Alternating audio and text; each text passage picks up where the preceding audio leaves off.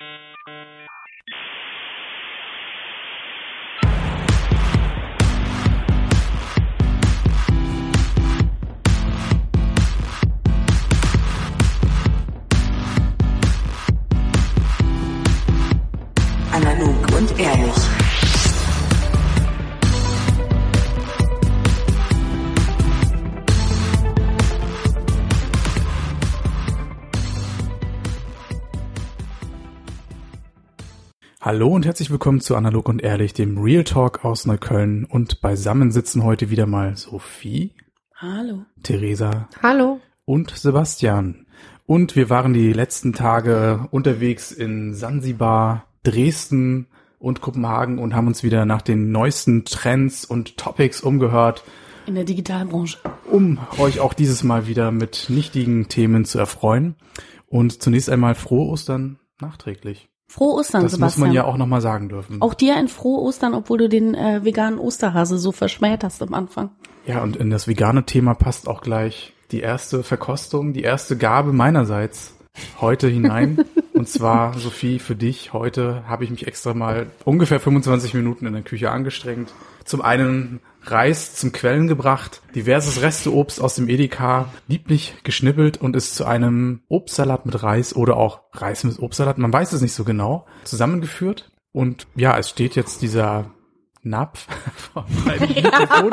Das trifft. Im Sinne. Das trifft. Das Toast Hawaii, das Toast Hawaii der äh, Salatszene wartet darauf, von dir probiert zu werden. Du hattest dich ja in den zurückliegenden Podcasts äh, darüber bereits ausgelassen, aber hast du dir schon jemals eine objektive Meinung gebildet und jetzt hast du die Chance, das Ganze nochmal aufzuarbeiten und kritisch zu bewerten. Also drei kurze Dinge dazu. Nummer eins, ich sehe das Engagement und äh, es erfüllt mein Herz mit Freude, dass du die Podcast äh, Landschaft auch kulinarisch bereicherst.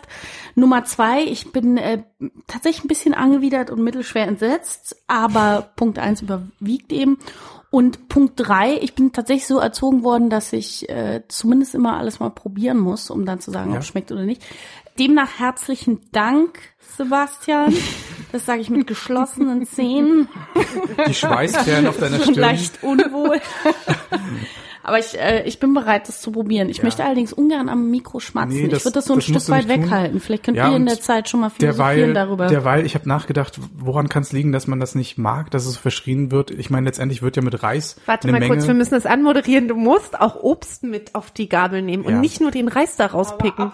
Es ist gerade die Melange aus, aus diesem süßlichen Obst. ja, aber dann mach doch einen Reisobstspieß. Also wie soll ich denn jetzt alles auf eine Gabel bekommen? Aber wie willst du einen Reisobstspieß machen? Reisbällchen, so Ja. weit formen. Aber isst du Sticky Reis mit Mango zum Beispiel?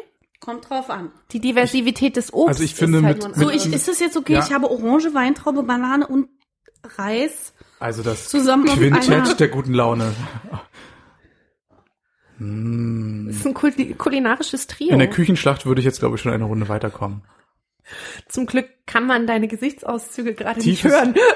Tiefes Atmen bei Sophie und ich habe Aber nachgedacht. sie gibt sich Mühe. Das sieht mit, halt wirklich auch mit motiviert Obst wird in. Berlin viel Schindluder getrieben, Smoothies, irgendwelche komischen Salate, auch mit Reis, man macht Risotto draus oder Milchreis. Warum das Ganze nicht einfach mal kombinieren? Weißt du, was hier noch fehlt? Reis, ja. Hier fehlt noch Kale.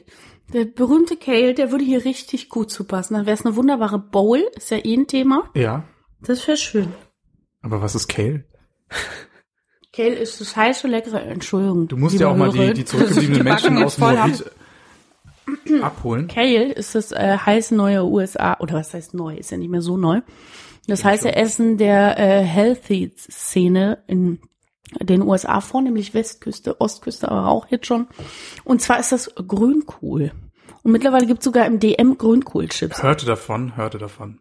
Man isst das jetzt roh neuerdings. Ja, du, aber ich finde, das hat man ja in Ostfries. Es ist völlig okay, Sophie. Ich habe auch nichts anderes erwartet. Ich wollte nur einfach mal Folgendes. die Begegnung zwischen dir und dem Obstsalat. Folgendes, die Reis. Komponenten sind alle Ja. ganz entzückend, Ja. wirklich, aber ich verstehe nicht, warum das zusammen muss. Das ist, wenn du mir jetzt sagst, argumentativ, das sind arme Leute essen wie arme Ritter, ja, wo man sagt, alle Reste, die man nimmt, quirlt man zusammen. Heute macht man Smoothie draus, früher ist halt einfach eine Bowl geworden. Wenn du sagst, äh, das ist der Ursprung des Gerichts, dann sage ich gut, Pragmatismus siegt. Hätte ich jetzt sehr viel Hunger, würde ich es auch weiter essen. So sage ich, wer möchte denn meine Portion noch? Ich habe mir auch schlau gemacht, ich habe an mir gezweifelt. Ähm, es gibt tatsächlich Rezepte in diesem Kontext. Allerdings, Auf chefkoch.de mit aller- richtig ekligen Bildern nehme ich an. allerdings, ähm, glaube ich, hätte sich das schon vorher durchgesetzt, weil die Zutaten waren ja schon seit vier Jahrzehnten in Deutschland äh, käufig zu erwerben. Letztendlich wird es eine kulinarische Nische bleiben und Sophie hatte das Glück oder das Pech, je nachdem, heute davon mal zu probieren. Du darfst dich gerne in der nächsten Episode mit etwas anderem Darf an ich mir rechnen. ganz kurz sagen, Gerne. angenommen, so eine Orange mit ein bisschen Reis, das geht noch, weil das sehr konträre Konsistenzen und Geschmäcker sind. Aber was richtig unangenehm ist, um das mal sehr diplomatisch zu formulieren, ist so, ich sag mal, Banane, die ein bisschen drüber ist. mit dem Reis zusammen. Das ist wirklich eklig. Aber trotzdem vielen Dank. Also Gerne, ich bin gerne. sehr gerührt, aber eben wirklich, nee. Nee. Du darfst, Lisa, hast du schon probiert? Ich habe das von uns tatsächlich schon probiert. Aber ich habe das ja noch nie verwehrt. Ich muss dir allerdings auch recht geben mit der Banane, die schon, Die ist drüber, ne? ja, die schon ein kleines glaube, du Eigenleben hast, in also sich du hast ja trägt. jetzt ein bisschen die Chance auf des Eindrucks versaut. naja, Hättest du da eine geile Banane, Banane, hat genommen? mal vier Tage Ostern in Moabit verbracht und ich hatte heute Es war bestimmt eine gute Zeit, aber sie schmeckt ach, halt auch schon drüber. Hm. Das ist tatsächlich das Einzige, was man ähm, bemängeln kann. Ich finde aber deine Auswahl des Obstes auch sehr vielseitig. Du hast ein Weinträubchen, Orange, Apfel. ist nur gesund. Erdbeere ist leider durchgefallen, die waren schon verschimmelt bei unserer Rückkehr. Da konnten wir leider nichts mehr machen. Ich meine, so Sporen, lag das alles nah beieinander? Nein, natürlich Okay. nicht. Nimm noch einen Ich frage ja mal über Lebensmittelhygiene im Du darfst, Kühlschrank. du darfst gerne die Reste auf die Straße stellen und zu verschenken draufkleben. Das wird sicherlich seine Abnehmer finden. Nein, ich nehme an, dass äh, so, so wie Theresa gerade die Wänkchen voll hat, ist hier noch Ja. Platz für, für Reis und Obst. Das ist ja auch was, was ihr essen darf. Das ist doch toll. Großartig. Ich, ich möchte da gar nichts wegessen. Eins von ich mal. drei Dingen, die Theresa essen darf. Darf ich mir noch so einen Apfel raussuchen oder ist das dann wiederum ähm, Frevel? Darf ich mir nicht Und du kannst auch gerne die überreife Banane da Das rausnehmen, ist ne? Cherry ganz Fruitpicking lieb. quasi. Nee, wirklich, ich gönn's dir. Ich trinke noch einen Schluck. Ja, aber ich meine, gut, nach den Ostertagen ist es jetzt so das perfekte Mal, um irgendwie runterzukommen, um das Fasten wieder anzufangen. Um das Fasten freiwillig jetzt nochmal zu beginnen. Genau. Darf ich kurz auf die Banane zurückkommen? Ich habe nämlich ein ein Thema mitgebracht, was mich beschäftigt hat, gerade in Zeiten des hochfrequenten Konsums, wie das ja gerne an Ostern der Fall ist. Und zwar die Banane. Du sagtest ja gerade, Theresa, die sei so ein bisschen drüber, richtig? Hm. Danke. So. Und wenn diese Banane ein bisschen drüber ist, wie sieht die dann aus? Sebastian? Wie ein Gepard mit einem Genau, lustig gescheckt. geschecktem Fell. Ein lustiges Faschingskostüm, was die Banane Fell. da trug. Genau. Nein, ist richtig. Und das sieht ja schon nicht so ansprechend aus, wenn eine Banane sehr braun ist. Das bringt mich nämlich auf das Thema, worüber ich äh, in letzter Zeit viel nachgedacht habe. Und zwar sind das Verpackungen. Und zwar jetzt nicht der Mülltrennungsaspekt, über den Sebastian schon mal lange Impulsreferat hielt, die bis heute nachhallen, sondern tatsächlich, dass Produkte, egal wie die tatsächliche Qualität ist, hauptsächlich sich über Verpackung verkaufen, oder? Da können wir doch übereinstimmen. Wenn man ein schön designtes Verpackungsprodukt hat, ist man bereit, mehr Geld zu zahlen, als wenn man in Anführungszeichen eine ästhetisch nicht so ansprechende Verpackung hat. Beispielsweise geht ja auch immer noch das Gerücht rum, oder meinetwegen auch der Fakt, von dem ich das nur nicht bestätigt weiß, dass beispielsweise bei L'Oreal in Funky Bottles ist das gleiche äh, an Produkt drin wie in einem Aldi-Shampoo. Und nur aber, weil die Verpackung eine andere ist, ist der Preis schlechter und auch, also der Ort, wo es verkauft wird.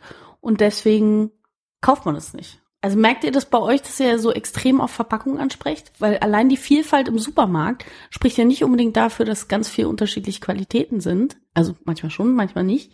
Aber dann schlussendlich ist doch auch immer ein ästhetisches Empfinden bei der Entscheidung dabei, oder? Es kommt halt tatsächlich, glaube ich, darauf an, was du kaufst. Ich finde Gut, das zum Beispiel Toilettenpapier an- jetzt. Äh, Genau, also Toilettenpapier als solches bestellt man, damit es einem der Postmann nach Hause bringt. Dein Ernst. Ja, mit anderen Dingen. Das wird ja zusammengeliefert. Ähm, aber Stummes abgesehen, Kopfschütteln bei zwei Dritteln.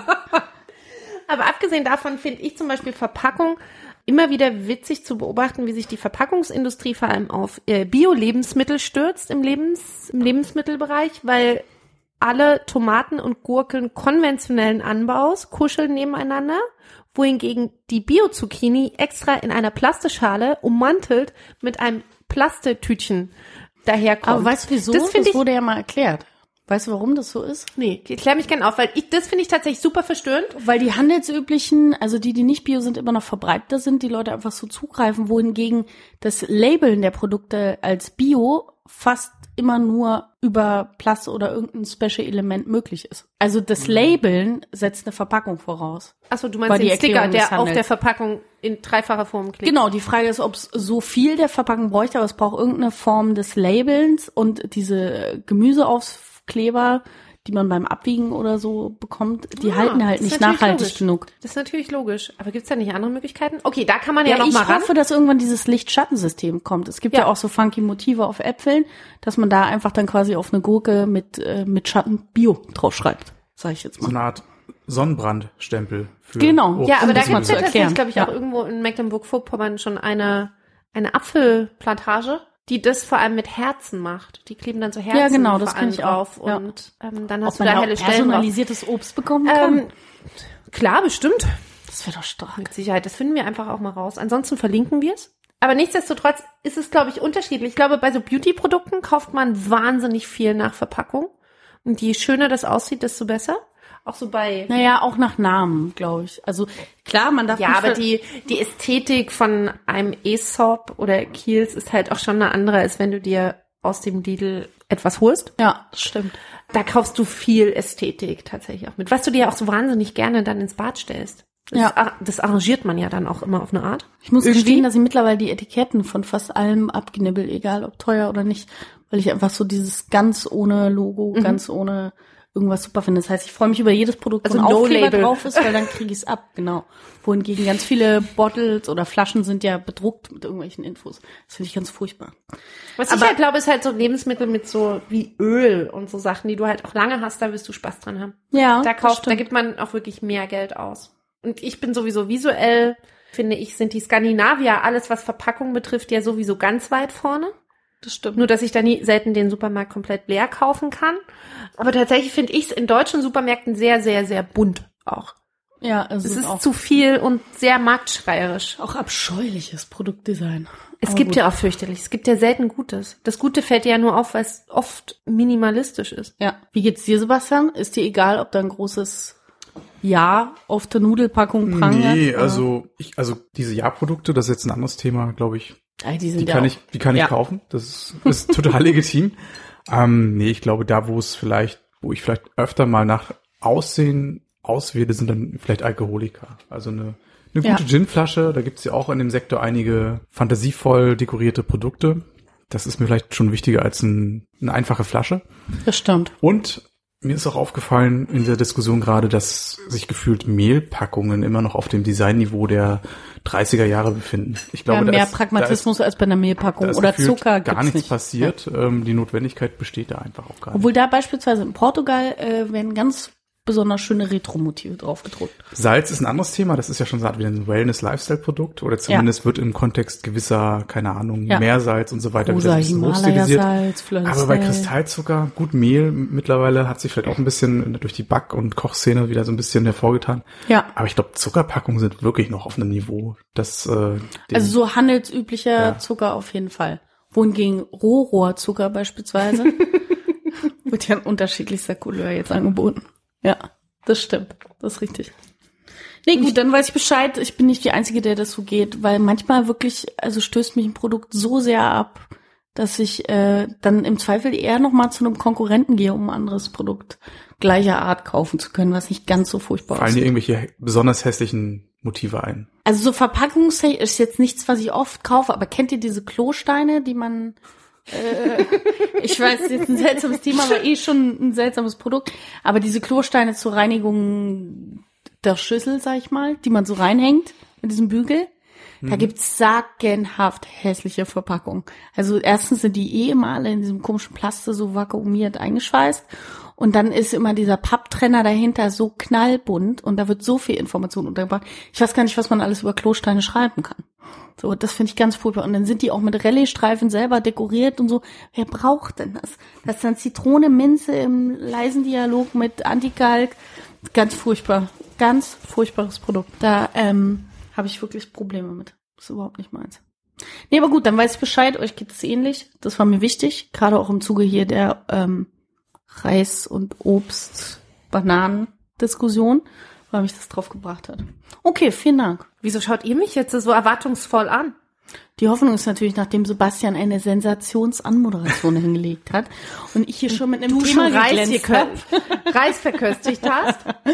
dass du, Theresa, jetzt nochmal einen intellektuellen Schwung ins Gespräch bringst. Okay, einen intellektuellen Schwung. Ähm, okay, Aber das tut doch nicht Not. Intellekt? intellektuell oder Intellekt? Wir wollen unsere Zumal, Hörer und, und auch uns nach den Ostertagen eigentlich auch gar nicht so überstrapazieren. Sollen wir denn über Völlerei sprechen? Völlerei ist eigentlich ein gutes Thema, weil immer wieder ein prägnantes Thema, gerade zu den Ostertagen. Ist, ist Also das ja so, meine- dass, dass ihr darauf achtet? Auf keinen Völlerei? Fall. Wie drauf achten? Ich merk's einfach, wenn ich elend Also ich meine. Freitag, ja, aber Freitag isst man ja kein Fleisch und so Sachen. Äh, Nachdem ich 20 Jahre kein Fleisch esse, ist es für mich problemfrei zu bewerkstelligen. Eine Okay, Karfreitag ist Bei mir keine ist jeden. Tag, jeder Tag ist Karfreitag für mich. Nee, aber Ostern ist ja auch wieder so das Fest der, der altbackenen, der altbackenen Süßigkeiten. Und du hast ja vorhin auch eine, eine Runde Ferrero-Küsschen gereicht. Ich habe auch neulich bei Ostereinkäufen einfach mal aus einem Heißhungereffekt heraus zu diesen Stork-Schokoladenriesen, die gibt es mittlerweile im praktischen, praktischen Neunerpack an der Kasse Uh. zu, zu käuflich zu erwerben. Und neun ist gefährlich, weil die isst man auf jeden Fall an Ja. einem Rutsch. Die habe ich auf jeden Fall bis zur Haustür auch alle Ich vernichtet. wollte gerade sagen, die, hat, die isst man dann schön am, am Steuer weg, ne? Ja, die kann man auch Ja. wirklich so, so schön Ja. aus der Hosentasche Flupp, die rausziehen snacken sich und so, so wegsnacken, richtig. Und da ist mir eingefallen, wie viele unglaublich altbackene Süßigkeiten es so gibt, Ja. die man auch wirklich nur zu diesen Feiertagen immer wieder sieht. Zum Beispiel so Rocher, so dieses Das stimmt. überhaupt es gibt so so, diverse, Süßigkeiten zu Anlässen. diverse. Alkohol-Schokoladenkombinationen. Die werden halt auch generationsübergreifend Waffeleier, verschenkt. auch Ostern immer ein Thema. Oder wann zum Geier wird außer an diesen Feiertagen ähm, After Eight gegessen? Das ist ja auch so ein auch Relikt. After Eight geht so übers Jahr. After Eight, das ist Wenn so ein Evergreen. geht es übers ja, Jahr. und vor allem im Sommer ist das wirklich auch so eine erfrischende Erfrischend. Süßigkeit. Dieses Pfefferminz, das hat ein Es kühlendes handelt sich Element hierbei um in eine. Produktplatzierung. Das heißt, ich, ihr beide seid dann so am, am, am Mögelsee mit der Zusammen mit einem kleinen Sekt, Kälte, weißt du? Kältetasche, mit, der, mit, der, mit dem Kältebeutel dann und eine, äh, zu finden und dann brecht ihr so eine Ja. After-Eight-Scheibe durch und genießt die im Ich höre dann auch aufs Knacken, wie beim Das ist Magnum. Super schön. Aber es stimmt, das bringt Ja. mich tatsächlich auf den Gedanken, es gibt Süßigkeiten, die nur zu bestimmten Anlässen stattfinden. Eben, also so wie beispielsweise bei Festivitäten, Spekulatius hier so im Weihnachtszeitraum, Dominosteine, so ein Kram, dann Waffeleier oder überhaupt Schokoeier zu Ostern. Und was Oder bei mir zum Beispiel, so, so aber. Gelee-Bananen sind wann, finden die statt bei dir? Zu Weihnachten finden Gelee-Bananen bei uns Echt? Nee, statt. bei mir finden die das ganze Jahr statt. Wirklich? Ja, da bin ich äh, sozialisiert durch meine Großeltern. Wenn nichts da war, aber Bananen, Gelee-Banane war da. waren da.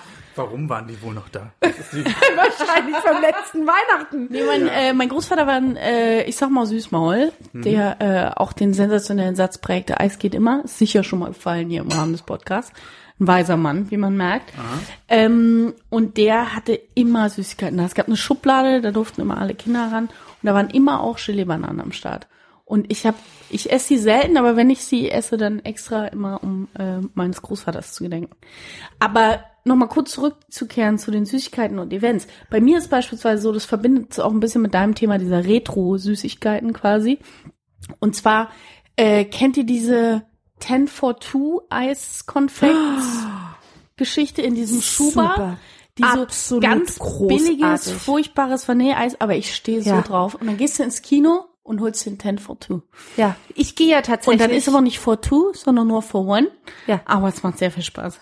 Das ist ja meine absolute Süßigkeit, wenn ich ähm, Auto waschen gehe, fahre ich an der Tankstelle vorbei, kauf mir die zehn kleinen Eispralinchen, Ne? Ist ein Hit. Fahr dann in die so Waschla fahr dann in die Waschanlage, schön Füße hoch und lass einmal das Auto waschen Oh, darf und ich mal ess mit? dabei. Das Natürlich, ich lade ganz dich gerne mal auf eine Runde. Eiskonfekt an. Auch mit der Ne, Und dann wird das dann, also es hat Autowaschen noch nie so viel Spaß gemacht. Und ich habe das tatsächlich vor Jahren bei meinem ersten Auto angefangen und seitdem ist es meine Tradition. Ich liebe auch so Riten, ne? Ich finde das ganz toll. Das wie ein kleiner Urlaub klingt das gerade. Wirklich? Wirklich schön. auch mit. Ja, das ist meine Insel. Ja. Und das ist wirklich toll. Das 15 gefällt mir sehr Minuten. Auto waschen mit, wie heißt das Zeug? 10? 10 for 2. 10 for two. Eiskonfekt. Und ich sitze ja meistens auch alleine dann in dieser Waschanlage. Aber das ja, wir wirklich, brauchen das schon ist, zwei Packungen, wenn ich Ja, mitkomme. dann, da also wenn, mit naja, wenn ihr drei mitkommt, dann drei. Also normalerweise habe ich eine für mich alleine. Die ist Ja. dann aber auch gerne alle, weil es darf ja nicht schmilzen. Und dann Richtig, muss ich ja wieder Auto fahren. zügig zusehen. Richtig. Ja. Und dann läuft George Michael im Autoradio oder Nee, der Sound von der Waschanlage. Nee, der Sound von der. Waschanlage. Ja? Außerdem, ja. One also- to One, ja?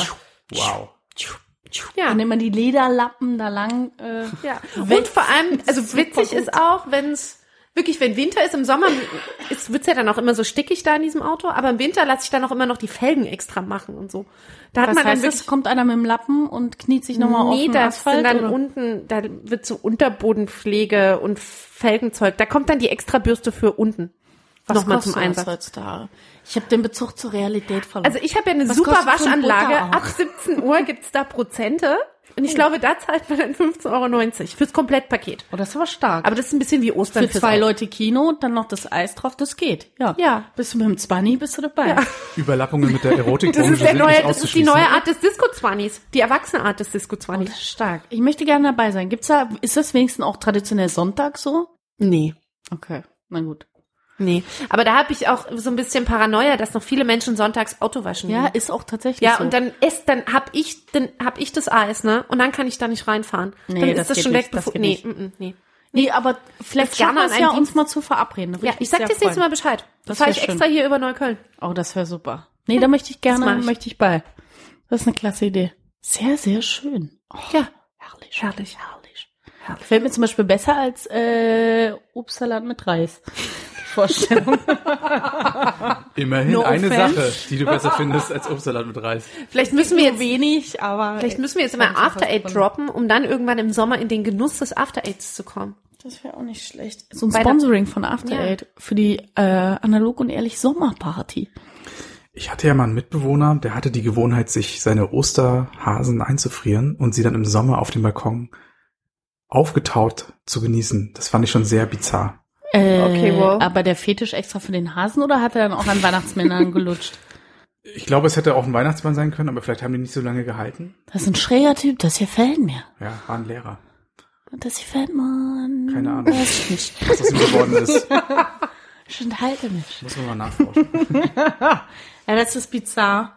Das finde ich ganz komisch. Aber Das wo Tiefkühler, darf ich noch mal eine gustatorische Frage stellen? Wo wir gerade bei Tiefkühler sind, seid ihr euch über den Inhalt eures Tiefkühlfachs bewusst? Wisst ihr, was drin ist? Auch hinten? Meistens ein hängender Eisberg mit Petersilieresten. Ja. So ich habe hab Fritz-Cola-Reste eingearbeitet. Weil äh, jemand, der sehr oft hier im Haushalt zu Besuch ist, auf die Idee kam, nur kurz mal runterkühlen.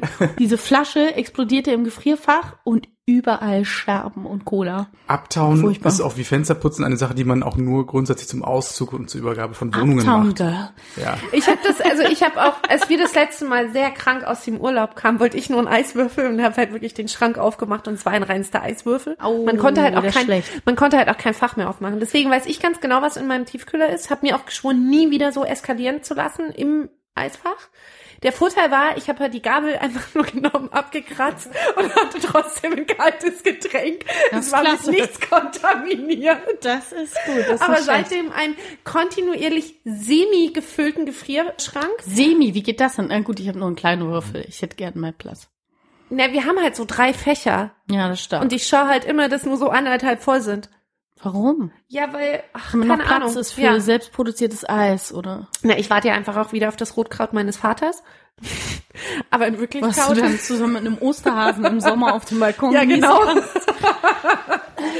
nee, aber tatsächlich weiß ich nicht. Also ich versuche das gar nicht mehr so skanieren zu lassen.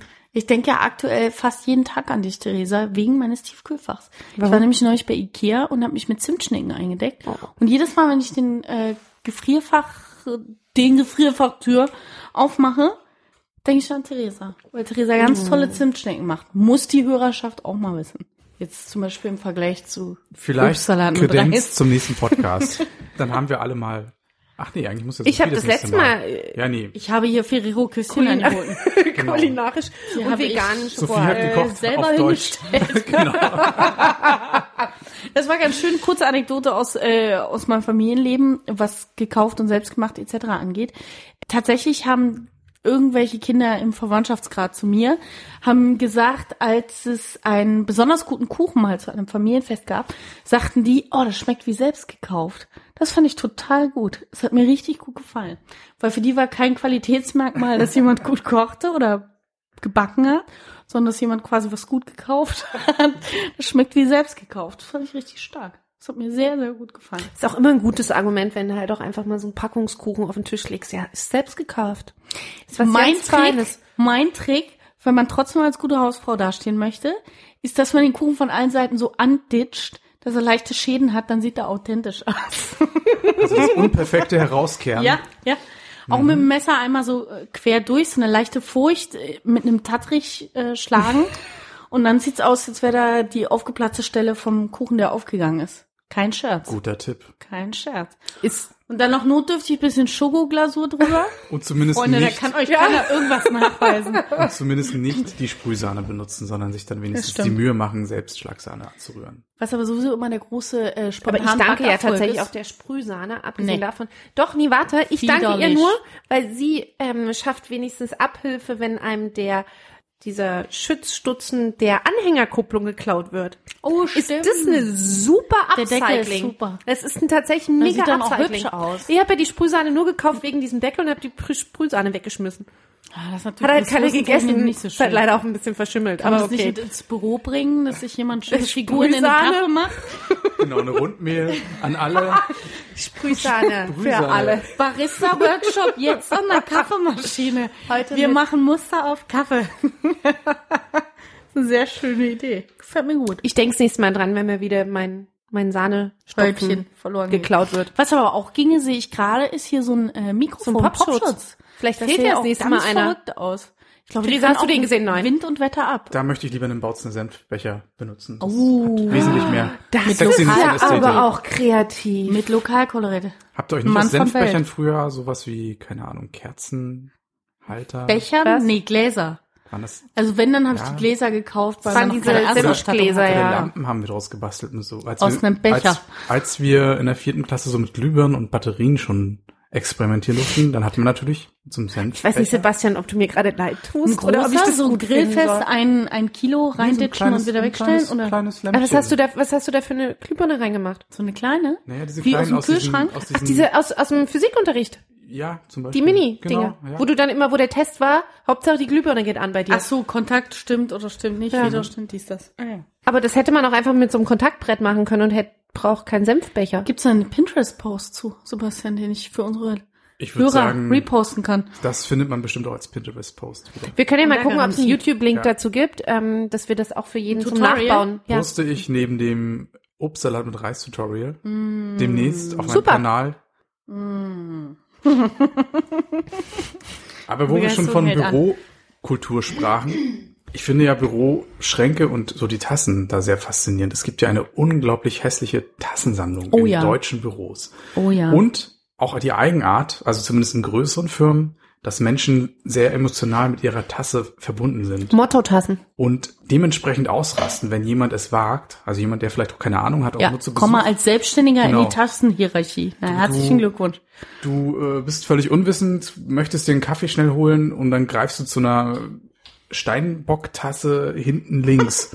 Du wirst es definitiv mit einer keifenden Sekretärin Ja, oder anderen Kolleginnen zu tun bekommen, die händeringend ihre heißgeliebte Steinbock-Tasse sucht. ist völlig Und es ist richtig. mir auch aufgefallen, dass schon auch Mails deswegen abgeschickt worden sind, weil jemand Nein. diese Tasse sucht. Nein. Also das ist schon eine wirklich starke Eigenart. Und neben Werbegeschenktassen, eben diese Mottotassen, das ist wirklich ein Phänomen. Aber ich weiß, Arbeit ist so ein Problem in unserem Podcast, da Aber möchte keiner dieses- drüber reden, aber trotzdem möchte ich äh, dieses Tabu Phänomen mal ist eh ansprechen schlimm. dürfen. Ja. Also ich möchte ja jeden einfach auch dazu auffordern, diese Gelegenheit zu nutzen, um seine eigene Küche von Mottotassen zu befreien. Ich habe das bisher immer so gemacht. Aber vielleicht haben die emotionalen Wert. Ich habe einfach die schlechten Mottotassen immer in Agenturen mitgenommen und da stehen gelassen und dachte mir, das wird schon seinen richtigen Besitzer finden. Und habe mein eigenes Zuhause sozusagen einem kleinen Oh, Detox-Prozess klug. unterzogen und habe dann meine Mottotassen hinterlassen. Ich fand, das war Das immer der könnte ich eh auch machen, als Selbstständige. Immer Sachen, die ich nicht brauche, einfach in die jeweilige Agentur schleppen. Wie so ein kleiner, ich sag mal, Bazar, der nur nicht angekündigt war. und dann einfach gucken, wer es so mitnimmt. Dann hat man kein schlechtes Gewissen, dass man die wegwirft. Ja, das ist sehr gut. Das kann ist halt das Schrottwichteln, also ohne dass man wichteln muss, auf Weihnachten warten muss und einfach nur Dinge hinterlassen kann. zwischendurch Geschenke machen. Ja. Mal an die Mitmenschen denken. Ja, das kurz Danke sagen. Schön. Aber das stimmt, ähm, kurz zu diesem Werbetassenphänomen, Sebastian, muss ich ja auch beobachten. Ganz schreckliche Motive. Oft sind die Tassen auch genau immer die gleiche Form mit diesen dicken Wänden. Ganz unangenehm zu trinken, wie ich finde. Und das gleiche Phänomen ereilt noch wen? Die pharmazeutisch-technischen Assistenten. Weil die kriegen von der Pharmalobby so viel Blöcke und Kugelschreiber, wie, glaube ich, keine andere Zunft unter der Sonne. Und jedes Mal, wenn ein Apotheker irgendwas quittiert auf dem Rezeptblock, ist das ein geckiger Kuli mit einer kleinen Pille oben drauf oder einem lustigen Kleeblatt oder einem Elefanten, der Schnupfen hat, was auch immer. Immer ist irgendeine Scheiße auf diesen Kugelschreiber noch. Ich habe noch nie einen Apotheker mit einem, in Anführungszeichen, vernünftigen, neutralen, ohne Werbung folgeüberhaupt Würdevollen Kugelschreiber gesehen. ja. Bitte? Ein würdevoller Kugelschreiber. Habe ich noch ja. nicht gesehen. Habe ich wirklich noch nicht gesehen. Und macht mich traurig jetzt, wo ich drüber nachdenke. Ah, vielleicht ist das auch von der Berufsgruppe so gewollt. Vielleicht ist das vorgeschrieben. Vielleicht lebt die ja auch nur davon. Ich meine, stell dir mal vor, die hätten keine Von Kulis. Kugel, Kugelschreiber Ja. spenden. Ja. Stell dir mal vor, die hätten keine Kulis. Es wäre interessant zu wissen, ob es überhaupt Apotheken gibt, die zum Beispiel bei so Office Discount oder so insgesamt Büromaterialien Bei Versand Staples. angemeldet sind. Wahrscheinlich nicht. Die Ich haben gehe- ja alles. Ich gehe auch sehr stark davon aus, dass Die haben ja alles. Die haben ja Haftnotizen. Ärzte- Die haben ja Ordner. Ja. Die haben ja Blöcke. Die haben ja Ich Kugelschreiber. glaube, die, hat die haben ja ganze alles. Familie auch tatsächlich was davon, ne? Voll. Du schleppst das Zeug ja, also sowohl Kulis als auch Post-its. Das ist ein bisschen wie bei Douglas, wo alle richtig viele Parfums haben, alle mit so noch paar Tropfen drin. Da Aber werden ja permanent die Tester dann quer verschenkt. Das ist ja völlig absurd. Wirklich. und die Kinder müssen in der Schule auch die Bleistifte für Rheumasalbe mit benutzen. das So ein Klosterfrau Melissengeist. Damit kann man nicht früh genug anfangen. Tuschkasten, der gebrandet ist. Oh.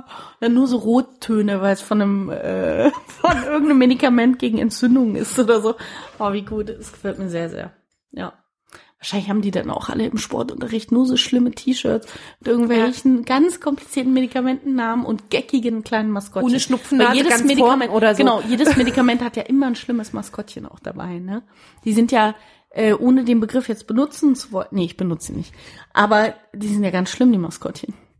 Das äh, ganz furchtbar. Da habe ich auch so diverse Trauma. Mir ist es passiert vor ein paar Jahren. Ich weiß nicht, ob den Hörern das ein Begriff ist, Karls Erdbeerhof. Ganz großer Fan. Wer kennt Ja. das von, von den hier Anwesenden? Habe Theresa ich- auf jeden Fall. Ja, habe ja. ich vor drei Monaten das erste Mal auf Rügen so beiläufig Das entdeckt. erste What? Mal. Das Aber erste du kommst aller- doch eigentlich aus der Gegend, wo der erste Karls Erdbeerhof war. Ja, aber da ist der Kaffee und Kuchen bei Mutti, da muss er nicht auf den Hof fahren für. Habe ich dann auch registriert und ich war sehr erstaunt, dass ich diese, diese Lehre noch nicht gemacht habe. Ja, besser später als nie. Aber kurz für den Hörer. Karls Erdbeerhof. Oder Karls, Erdbeergarten, Erdbeerhof, ne? Entschuldigung, ich Karls muss kurz Erdbeer- noch ein bisschen reißen. Nee, Karls essen. Erlebnishof. Karls Dorf. Erdbeererlebnishof. Egal. Karl und Erdbeer bringt die Google-Suche voran. Ist ja ein ganz tolles Ding, weil es ist im Prinzip ein Riesenhof, der sowohl als Hofladen fungiert, als auch so ein Maislabyrinth und alle möglichen Kinderaktivitäten in sich vereint. Und jetzt, um den Bogen zu schlagen zu dem vorherigen Thema, ich einmal mit Freunden dort unterwegs, großer Fan vom Erlebnishof tatsächlich, einmal dort mit Freunden unterwegs, um eben Erdbeerprodukte völlig klar zu erstehen und so einen schönen erwachsenen Tag auf dem Trampolin etc. zu verbringen komme in den Eingang und war fasziniert bei der Filiale, von der Sebastian just sprach in Mecklenburg-Vorpommern. Äh, die rühmt sich damit, die größte Kaffeekannensammlung der Welt zu haben. Stimmt. Ganz faszinierendes Ding, über Ich erinnere 5000 mich, oder so. ja. Auch wirklich sehr schön, in so einer riesigen Scheune angebracht. Klingt als jetzt ein bisschen kitschig, ist auch, ist aber trotzdem ganz nett. Und ich, mein Blick, komm rein in diesen Erlebnishof, mein Blick geht sofort an die Decke, ja, sag ich mal. Ähm, und ich taste die ganze Wand nach diesen Kaffeekannen ab, weil die wirklich sehr schön sind und ahne nichts Böses. Plötzlich lachen mich meine Freunde, die mir gegenüberstehen, so anderthalb Meter entfernt, äh, sehr fröhlich an und ich fragte mich, was jetzt im Prinzip los sei und entdeckte dann, dass zehn Zentimeter neben meinem Gesicht ein gigantischer rot gepunkteter Bär neben mir steht, das Maskottchen vom Hof und ich habe mich so scheiße erschrocken, dass ich den ganzen Laden zusammengebrüllt habe und der Bär selber hat sich so erschrocken, weil ich völlig ausgerastet bin.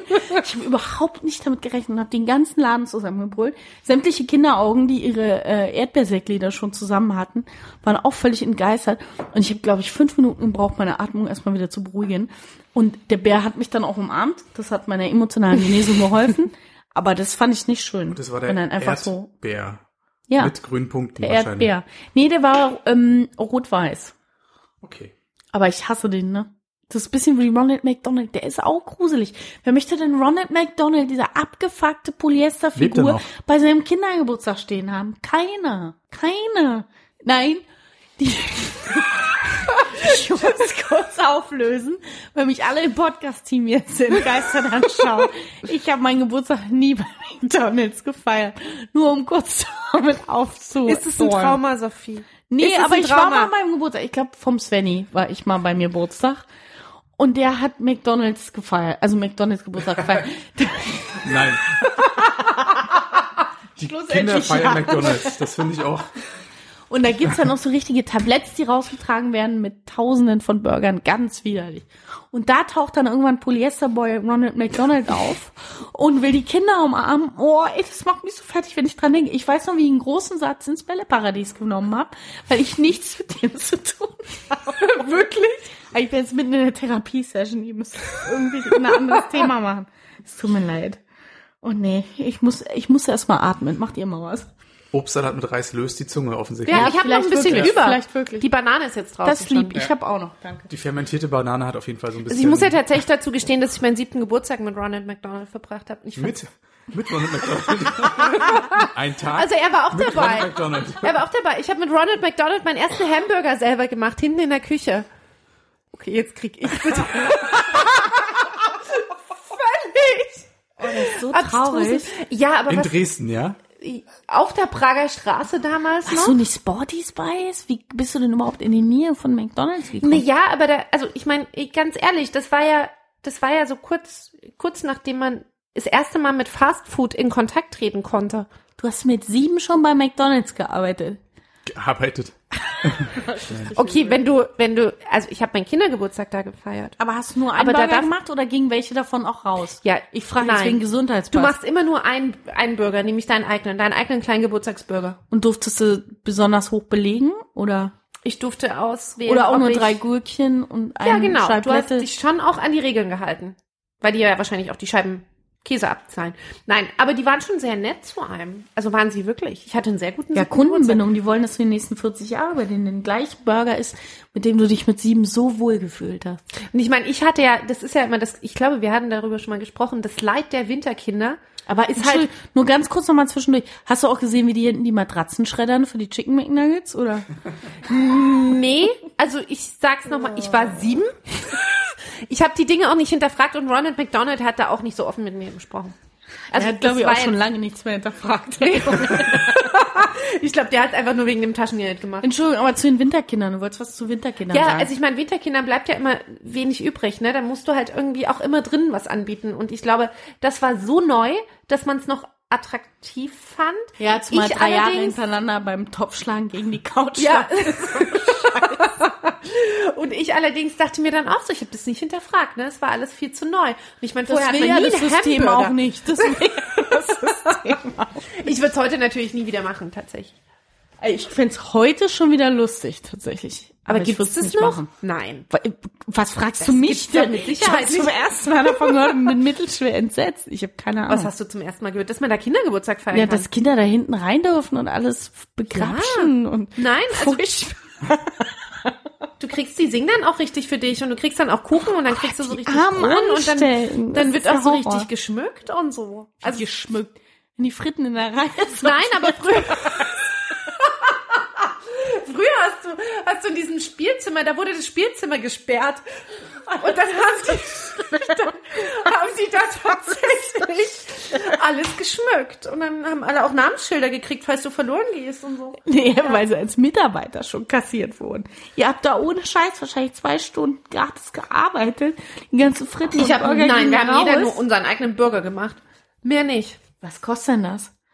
Äh, Ich weiß nicht, ich könnte das meine Mutter mal fragen. Können wir das mal nachreichen? Das Soll ich das mal wirklich spannend. Wie viel sie pro Kind bezahlt hat? Wahrscheinlich hat man pro Kind bezahlt. Und wahrscheinlich gab es auch eine Mindestabnahmemenge. Also wahrscheinlich ab sieben. Oder so. Ab sieben Burger. Ab sieben Kinder. Ach so. Jedes Kind muss mindestens sieben Burger verzehren. Ach du Scheiße. Ja. Ich weiß gar nicht, wie ich damit umgehen soll, Theresa. Wieso? Das ist, äh, ich finde das Ja, ganz wir waren komisch. aber auch nicht so Hattet ihr Handschuhe? Ich muss hier wirklich die Gesundheitsamtante spielen. Du hattest- Du hattest tatsächlich Handschuhe und auch so Plastikschürzen, wo Ronald McDonald vorne drauf war. Oh, der mit seiner Fratze, ne? Das macht mich voll fertig. Das ist für mich der Joker, wirklich. Ganz schlimm. Geht gar nicht. Geht gar nicht. Oh, übel. Ich weiß nicht, dann lieber Captain Igloo, oder? Also der wäre Aber bei Captain Iglo wäre ich gern gewesen. ja So auf dem Fischkutter mit, einfach nur den ganzen Tag mit einem. Stock einfach Fische erschlagen. das wäre doch ganz Nur idyllisch. Fischstäbchen. Oh, nee. Wie geil wäre das Fischstäbchen? Kommst einfach so, hast immer einen Eisblock voller Fischfilets, dann wird der so mit so einer Industriesäge zugeschnitten, dann hast du diese kleinen Fischstäbchen Eisbrocken quasi und dann steht da eine Aufgabe darin, einfach so 20 Kinder an einem Fließband aufzuwälzen, aufgeteilt, dass du nur die Fischstäbchen in Superlade wälzt. Oh, das ist ja so gut, da wäre ich dabei. Ich mag ja Fabrik. So. das finde ich wirklich Gerade so so an, als wärst du der Verfechter der Kinderarbeit. Naja, wenn die Sachen können, also wenn du nacharbeiten musst. wenn du Sachen nacharbeiten musst, ist doof. Dann investierst du ja, Ja. doppelt. Ja, du musst halt vorher gut selektieren. Aber, ähm, nee, auch versicherungstechnisch können die nicht viel kosten. Ich stelle mir das ganz gut vor. Ich weiß es nicht. Sebastian, was war denn äh, der schrecklichste Ort, an dem du jemals Kindergeburtstag gefeiert hast? Zu Hause. no offense, ne, nach Mecklenburg. Ah, Du bist ja eigentlich ein Draußenkind. Bei dir ja, war doch Sommer. ich glaube, hatten wir schon mal das Thema. Ja. Also als Augustkind Hashtag gibt's da kein großes Leid, ne? Also da hat man Hashtag sein Beste, Sommerrodelbahn, kannst alles anbieten, alles, schwimmen gehen, Seenplatte vor der Tür. Ach, toll. Alles- Sind Kinder mal verunglückt auf der Seenplatte bei deinem Geburtstag? Sophie arbeitet gerade unsere Kindheit auf. Sind wirklich in einer Therapiesession heute. Ich frag jede für eine Enkel, Freundin. jeder Alle Ängste werden auf den Tisch gepackt. Man muss dazu sagen, Sebastian ist ja in einem gebärfähigen Alter. ich möchte jetzt keine Angst machen. Den meisten Kindern geht's sehr gut in diesem Land. ja, ein paar haben es auch nach Berlin geschafft. Ja, stimmt. Nee, aber ist nicht mal was passiert draußen? Irgendwie einer zu nah ans Lager. Das soll alles gar nicht so misanthropisch sein, wie das jetzt wird. Sophie, ich mag ist ja denn, Kinder. warte, ist denn bei dir mag irgendwas Kinder. passiert, dass du vielleicht traumatisiert bist? Nein, bist aber du ich vielleicht von der Leiter beim Kirschenpflücken Nee, gefallen? ich erinnere mich oder? aber just, was die Mecklenburger Seenplatte angeht und ich sag mal so halbe Unglücke. Ich war des Öfteren im Kanuferienlager auf besagter Mecklenburger Seenplatte und ich erinnere mich an zwei, mh, ich sag mal Unfälle, ne? Äh, zum einen, wo jemand einen sehr dicken Wollpullover auszog und den zu uns ins Kanu schmeißen wollte, weil wir noch Platz zum Verstauen hatte. Der Wollpullover fiel natürlich zwischen die Kanus, saugte sich so voll, also sofort voll und war verloren. Das Kind wollte noch hinterher springen und die Betreuer hatten ihre liebe Not, das Kind im Boot zu behalten. Das war das erste, aber viel interessanter, lustiger und bis heute noch vor meinem inneren Auge ist, wie ja, ich glaube, es war eine Inklusionsmaßnahme, wie einer der äh, Teilnehmer des Kanukurses abends beim Lagerfeuer äh, irgendwie besonders große Sprüche riss oder so. Keine Ahnung, der war vielleicht zwölf, was weiß ich. Und wir hatten sowas wie so eine Art Marterfall neben dem Lagerfeuer. Das war, glaube ich, eine Aufhängung für die Kanus oder so. Aber ein recht großer, hoher Stamm, der auch ein bisschen breiter war. Und irgendwer, ich weiß nicht mehr, vielleicht war es auch, aber irgendwer kam auf die Idee, nachdem wir eine große Rolle Gafferband dabei hatten, das Kind auf circa anderthalb Metern äh, Höhe mit Gaffern diesen Marterfall festzukleben. Und es hat funktioniert. Also es sah wirklich ein bisschen entstellt aus, weil alles an Körper sich durch das Gaffer noch versuchte durchzudrängen und ähm, aber das Kind hing da oben und es hat auch Luft bekommen und zwar auch nicht so lang, aber es sah sehr, sehr witzig aus. Die moderne Form der Kreuzigung passend zum Osterfest. Ja, Eine schöne Bastelidee, definitiv. Ja, ein schöner DIY-Hack. Ja. Nee, also es ist niemand zu Schaden gekommen, möchte ich nochmal sagen. Als Legal Disclaimer hier an der Stelle im Podcast. Ähm, und der, die dasjenige hat, äh, ja, keine Schäden davon getragen. Und hatte auch Freude. Traumata. Hatte auch Freude. Okay.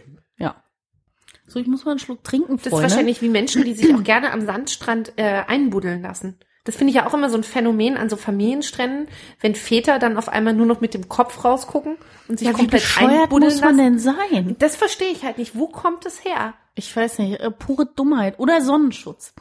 Das kann natürlich sein. Also harter Pragmatismus. Dass jemand sagt, einfach mit ich der Rübe hab, da ähm, hier LSF 50 for the win, habe ich vergessen. Und dann machst du Sand drüber. Vielleicht. Und dann noch ein kleines Schirmchen über den Kopf und dann bist du eigentlich auch schon fertig eingerichtet. Nee, ich verstehe es auch nicht. Zum einen, wenn jetzt jemand dein Portemonnaie klauen will, hat er freie Bahn. Nummer zwei, du hast ja Hände nicht frei, kannst kein Eis mehr essen. Nummer drei, ähm, das ist einfach ein unerträglich widerlicher Druck auf den Brustkorb. Da ich Das zum einen, aber ich finde noch viel schlimmer, ist, dass du dann, wenn du da raus musst, hast du A, den Sand, glaube ich, gefühlt überall und B, musst du in eine unfassbar kalte Ostsee, die voller, Aber die ist ja nicht immer kalt. naja, doch. Aber da gibt's So richtig schon auch Qualm wo ist. das nicht so tief Und das ist. ist so dieser, dieser schlimmste Moment, ne? Kaltes Wasser mit Quallen und du musst dir dann auch noch jedes Sandkorn vom Leibe. Das finde ich gar nicht so schlimm. Ich fand neulich schlimm, da hatte ich äh, kaltes Wasser und elektrischer Rochen auf 1,50 Meter Nähe. Das fand ich unangenehmer. So eine kleine Qualle ist dann schon okay. Man muss dazu sagen, Sophie war wieder im Urlaub. Ja, nie, also ja, aber unangenehm fand ich einfach, dass Nenn das wirklich Urlaub. ein Tier ist, was, äh, was so richtig Schaden anrichten Das war kann. Stress. Wohingegen so eine kleine Ostseequalle, die macht ja nichts. Ist ja keine portugiesische Galeere, die, wenn die Tentakel dich berühren, äh, du gut Du und bist gerne doch auch nie mal von einer Feuerqualle gebissen worden, oder? Äh, beißen die? Das Beziehungsweise, beißen? na, diese Tentakel da, diese, nein, das ist kein Beißen, umschlungen, aber, umschlungen. ja, Nee, ist es die Anaconda unter den Wassertieren? ja, ist es. Und dann ist pingelt auch man sich gegenseitig an oder wie funktioniert das? Ich weiß nicht, mir hat keiner gesagt, dass Urin hilft. Mir hieß, es hilft Eigentlich einfach nur so kaltes Wasser und aushalten. Hilft nicht Urin Kaltes Wasser und aushalten, hieß es bei Sebastian, was nicht bei der Marine Grünkohl, oder sowas? Burger. Ich weiß nicht, irgendwas wird schon helfen. Du Obstsalat kommst doch Reis. von der Küste. Weißt du das nicht, Sebastian? Leider nicht. Lernt man das nicht in der Grundschule bei euch? Nee. Was lernt ihr eigentlich? Wie man nach Berlin kommt. ja, auch nicht verkehrt. Nee, um nochmal kurz zusammenzufassen, also so in den Sand einbuddeln ist mit Theresa und mir nix. Nee. Oder? Kleine Pause. Sebastian, hast du, hast du ein Lied für uns mitgebracht? Ein kleines Lied habe ich mitgebracht. Stark. Ich bin ganz gespannt. Dann spielen wir es einfach mal ab.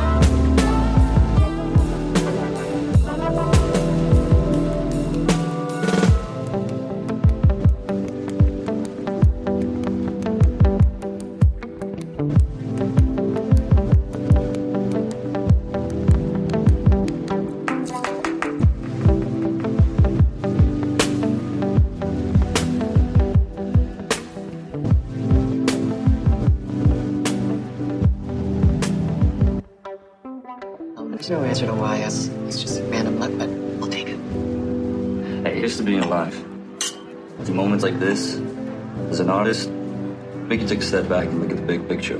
We can celebrate our escape from the abyss.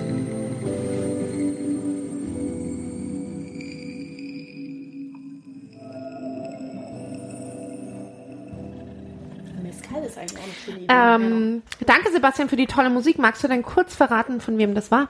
Das waren Lifted Aquatic Medicine for Mortal. Es hat mir ausgesprochen gut gefallen. Ich glaube, ich poste den Link in die Shownotes. Das Fand fand ich auch richtig gut. Eine schöne einen- Einstimmung auf den Sommer. wenigstens einen wertvollen Beitrag ich von mir richtig heute gut. in dieser Sendung. Das fand ich richtig gut. Da ja Das hat heute ein bisschen Sonne, Sonne gebracht, weil wir haben ja auch so ein klassisches Aprilwetter, ne? Das stimmt.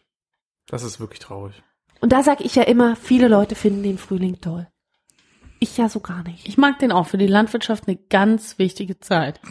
Ja, wir hoffen, dass es keine Eisheiligen gibt.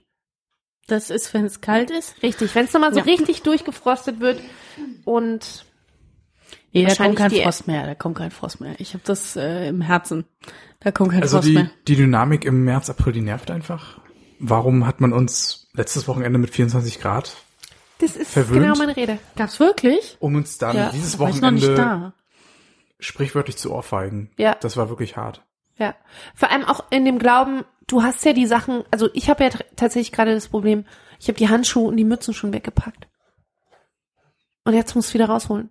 Ich habe heute sogar den Roller stehen lassen, was halt wirklich auch schon ist. First World Problems. Ja, auf jeden Fall. Du, du, du, du, du. Aber du warst ja bei 30 Grad. Deswegen für dich ist noch viel schlimmer. Das stimmt überhaupt nicht. Da waren im Schnitt 28. Okay, wow. Ach, schon so eine leichte Brise, Das war die Ultra. First Problem. wo man auch Fake News. Nee, da war vor allen Dingen auch richtig Regenzeit. Also es gab einen Tag, da sind 56 Liter pro Quadratmeter runtergekommen. Das war richtig viel. Also amtlich. das ist dann so äh, das Pool von allen Seiten quasi. Das ist richtig bitter. Aber ist auch schön, weil ähm, auch da nochmal der Verweis an die Landwirtschaft. Alles grün, alles wachsend, gedeihend. So eine Kokosnuss, die erfreut sich, alle erfreuen sich. Auch den Monsunregen. Ah, man hat unweigerlich so ein Tokio-Hotel-Ohrwurm dann sofort, ne? Geht euch das nicht so? Sobald irgendwo Monsun fährt? Ach, würde ich nur drauf kommen. Äh, tatsächlich nicht, nee. Doch, Echt nicht? Du Nee. schon, doch, oder? Doch. Durch den Monsun, hinter die Zeit. Was weiß ich. Oh, richtig schlimm. Habe ich mal davon berichtet, dass ich beim Tokio-Hotel-Konzert war? Oh Gott, nein. Nein. 6000 gesunde Lungen, wirklich. Ja, ich habe auch das Gefühl, ich habe hier ein bisschen zu viel Redezeit. Sebastian, erzähl doch noch mal kleine Kniffe fürs Rezept vom Obstsalat mit Reis. Nein, nur kurz um die Tokyo Wir Hotel wussten, Anekdote wir zu wussten ja bereits schon von deiner Kelly Family. Äh, wirklich, das wird immer verraten schwieriger. Das wird Ja. immer schwieriger, Sophie. Du Was reitest dich da auch wirklich in etwas rein. Quatsch, das Ich meine, es ist ja schön, dass Neugier. es so, das ist Ja. schön, dass es so geworden ist. Neu Neugier ist breit gefächert und Neugier ist nichts, wofür man sich schämen muss. Nee, aber kurz zu Tokyo Hotel. Es war damals in der, was war's, hier im Velodrom. Und ich war allerdings als Presse akkreditiert, das muss ich zugeben. Und es war aber einer so meiner ersten journalistischen Aufträge damals. Das ist bestimmt zwölf Jahre her oder 13.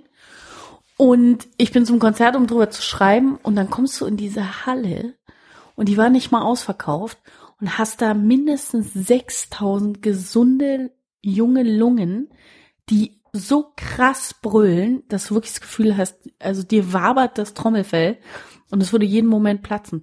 Und ich weiß noch, wie ich unten in diesem Pressebereich stand. Man muss im Übrigen auch wirklich sagen, dass dieser Bill Kaulitz ein unfassbarer Entertainer ist.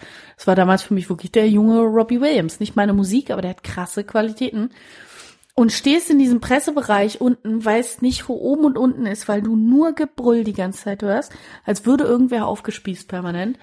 Und dann gab es aber den schönen Moment, wo ein Kollege von der BZ damals, man kann vom Boulevard halten, was man will, die BZ ist in meinem Herzen, weil der Kollege reichte mir zwei Ohrstöpsel. Er so bis zum ersten Mal hier, ne? Ich so, was? Er so bis zum ersten Mal hier, ne? Und ich so, ja, stimmt. Und dann reicht er mir zwei Ohrstöpsel und mein Trommelfell ward gerettet. Und seitdem BZ immer einen kleinen Platz im Herzen bei mir. War klasse gewesen. Herrlich. Ja, Sebastian, hast du denn ein Thema mitgebracht, nachdem du heute recht wenig Redebeitrag hattest? Das hat meine Mutter schon in der letzten Sendung mokiert. Dabei war ich mit meiner Bilanz von der letzten Sendung halbwegs noch zufrieden. Heute, Fand ich nämlich heute, auch. Heute gebe ich zu, komme ich ein bisschen zu kurz. Liegt aber auch so ein bisschen an deinen wahnhaften Hineinsteigerungen in das Ronald McDonald Thema. Oh, ich hab Aber da möchten wir vielleicht gar nicht mehr weiter dran bleiben. Mein Phänomen, mit dem ich mich heute beschäftigen möchte, ist Warten. Und zwar so Warten in Situationen im öffentlichen Raum, im öffentlichen Leben, Mhm. was ja auch so eine Art Sozialstudie ist, Ja. wo sich Menschen unfassbar gut auf den Geist gehen können. Und ich habe in den letzten Tagen sehr viel gewartet an irgendwelchen Flughafenterminals oder in Bussen oder warten beim Einchecken. Das sind ja Situationen, wo oft Emotionen tatsächlich schon überhand nehmen können. Ja. Meine Lieblingswartesituation war eigentlich in den letzten Wochen hier am Hermannplatz, der T-Punkt. Ohnehin ein Ort der Emotionen, wenn Menschen keinen Was ist der T-Punkt? Der T-Punkt, das ist so für Menschen, die beim rosa Magenta Riesen ihren Telekom-Anschluss haben. Ein, eine Art ein Laden, Telekom-Laden. ein Geschäft. Ah, Meistens mit Verkäufern oder Beratern ausgestattet, die dann hilfesuchende Menschen, die es in der Hotline irgendwann aufgegeben haben, dann weiterhelfen müssen, muss man dazu sagen. mhm. Und es war ein Samstag und es war ohnehin sehr voll und sehr warm und die Leute waren wie immer schon sehr genervt. Und es hat eine Frau besten Alters versucht, ein Handy käuflich zu erwerben und hatte dann die unfassbare Geduld, es sich wirklich über fast eine halbe Stunde lang in allen Details lang und breit erklären zu lassen. Man hat wirklich gemerkt, sie hat noch nie einen, einen, einen Touch-Monitor benutzt. Man musste ihr erklären, wie ein Pin funktioniert. Und das hat dieser Verkäufer mit einer sehr großen Geduld gemacht und auch immer wieder darauf verwiesen, ja, und die weiteren Fragen können sich dann im Internet holen, aber gut, man kann sich denken, diese Frau hat vielleicht kein Internet und wusste dann per se nicht weiter. Und nach fünf Minuten war ich schon relativ genervt und ich habe dann auch gemerkt, okay, vielleicht muss man dieser alten Frau eine Chance geben. Aber irgendwann habe ich gemerkt, die ganze Reihe vor und hinter mir hat wirklich eskaliert. Also die Leute hyperventilierten und waren unglaublich genervt. Die Frau muss, muss, muss es eigentlich gemerkt haben, hat es aber trotzdem fertiggebracht, sich weiterhin noch beraten zu lassen. Und das war so ein Moment, wo man dann so Stockholm-Syndrom-artig mit den Leuten in, der, in seiner Reihe Bündnisse schließt und sich über die Frau austauscht oder auch lästert. Und die Frage an euch so, Oh, habt ihr generell auch solche extremen Wartesituationen in der letzten Zeit erlebt? Oder seid ihr eher so die stoischen, wartenden Menschen im Supermarkt, am Postamt? Im Supermarkt bin ich auch so der Typ, der zum Beispiel, wenn jemand mit einer Käsescheibe hinter mir ist, die lasse ich gerne vor. Oh ja, da bin ich auch ein großer Da habe ich. Bock auf Karma-Punkte, hat Ja. vielleicht nicht geholfen bislang, Ja. aber ich mache das gern. Ja, finde ich gut von dir. Das finde ich auch immer nett. Also man darf ja auch mal nett sein. Also nett, ja, ist der kleine Bruder von Scheiße, aber ja. Ich finde es ja immer, ich finde ja immer witzig, wie Gruppendynamiken sich ändern können, auch beim Arzt. Wenn dann äh, wirklich alle auch gefühlt eine Stunde warten, natürlich jeder länger, also bei jedem hat die Stunde natürlich auch länger gedauert. Und dann kommen so Menschen rein und werden sofort drangenommen und dann heißt es immer, ach ja, Privatpatient. Ne? Also dann fangen ja wirklich auch so Gruppendynamiken an überzukochen in so Wartezimmern. Das finde ich immer sehr witzig. Ich, versuche mich in Gelassenheit zu üben, ne? weil ich merke, dass dann, je nervöser man wird, desto schlimmer wird das Warten eigentlich. Und ich nehme wahnsinnig gerne so eine beobachtende Rolle ein, wie jeder mit seiner Unmut versucht zu kämpfen. Und manche machen das ja sehr, also tragen ja ihr, ihre Unmut sehr offensichtlich nach außen. Manche versuchen dann irgendwie prokrast zu prokrastinieren, Musik zu hören, whatever.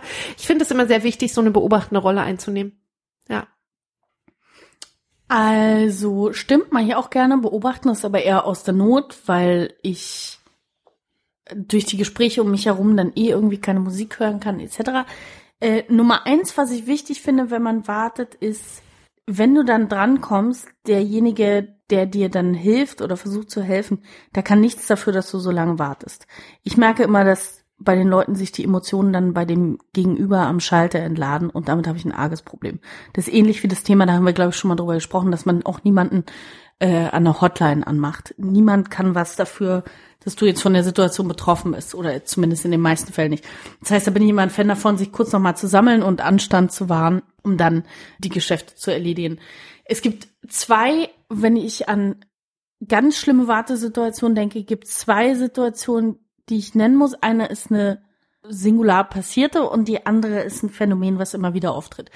Und zwar finde ich es ganz faszinierend. Ich habe mal gewagt, mir Schuhe aus den USA zu bestellen, die ich sehr toll fand, die am Ende leider zu klein waren. Ich löse das gleich mal auf, es war ein bisschen tragisch, war trotzdem sehr glücklich. Egal. Und musste dafür zum Zollamt in der Nähe vom Deutschlandradio. Das ist ein ganzes Stück weg. Zum Hauptzollamt, um die quasi auszulösen, nochmal den Zoll zu bezahlen, also klar. Und da war es wirklich völlig faszinierend, denn im äh, um das auch mal atmosphärisch kurz zu beschreiben, handelt es sich um einen so flachen Neubau, in dem äh, der Bundespräsident mit einem großen Porträt hängt, also alles auch eine ganz tr royale Tristesse im Prinzip. Und da kommst du rein und wartest. Ich habe damals, glaube ich, fast eine Stunde gewartet, um überhaupt eine Wartenummer zu ziehen. Quasi, die werden zugeteilt von einem Schalter. Dann kriegst du eine Wartennummer und dann habe ich drei Stunden gewartet, um meine Geschäfte zu erledigen. Und das ist wirklich der blanke Horror. Weil jeder weiß, das geht hier nicht in 20 Minuten, aber keiner weiß, das geht hier in vier Stunden. Das heißt, da ist wirklich, alle sind fix und fertig mit den Nerven. Wer wirklich mal eine Geschäftsidee haben will, die gewinnbringend ist, der macht einen kleinen Imbiss neben dem Hauptzollamt auf, weil da ist nichts, ich wiederhole, nichts. Das heißt, jeder, der da auch nur einen Automaten mit Snickers aufstellt oder eine Currywurst anbietet, wird sich dumm und dämlich verdienen. Im Zweifel kann man auch einen kleinen Kiosk machen, der dann noch Spielkarten verkauft, weil die Leute müssen sich wirklich beschäftigen. Und in der Zeit geht auch gerne mal ein Handy-Akku leer, weil vier Stunden im Rotationsbetrieb mit dem Handy funktioniert einfach dann auch nicht mehr. Also das ist richtig schlimm, so was Wartesituation anbelangt. Und dann ein Phänomen, um hier mal ähm, den, ich sag mal, befreundeten Rapper Bushido zu zitieren. Es gab ja so eine Geschichte, wo der sich darüber aufgeregt hat, dass sein Paket in der Post verschwunden ist und er nicht drangekommen ist in der einen Postfiliale. Und dann haben sie alle aufgeregt, was der dann für Sorgen hat, ob er nicht andere hatte. Fand ich jetzt ein bisschen übersteigert von allen, aber egal, weil grundsätzlich kann ich sein Problem verstehen, allerdings mit einer anderen, ähm, mit einer anderen Ausführung. Und zwar verstehe ich bis heute nicht. Ich habe mein Girokonto bei einem anderen Unternehmen als der Deutschen Post, weil Deutsche Post für mich, so wie es der Name sagt, eigentlich immer noch beinhaltet, dass du Pakete verschicken kannst, Päckchen abholen, Briefmarken kaufen, was auch immer. Und wie kann es denn verfickt nochmal sein, dass egal wie viele Schalter offen sind, alle für alle Belange zuständig sind.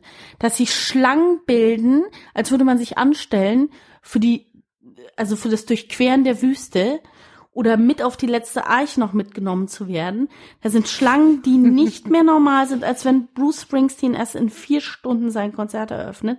Das kann nicht sein, was da an Leuten steht. Und dann sind die Schalter, die offen sind, die sind natürlich nie alle besetzt, aber die, die offen sind, bedienen alle Belange für alle Leute. Das heißt, jeder, der seine verfickten 100 Euro abheben oder einzahlen will, steht in dieser gottverdammten Schlange an und blockiert diesen Betrieb so dermaßen mit seinem Bankgeschäft, dass ich richtig schlechte Laune kriege, so wie der Hörer vielleicht jetzt schon vermutet anhand der Geschichte.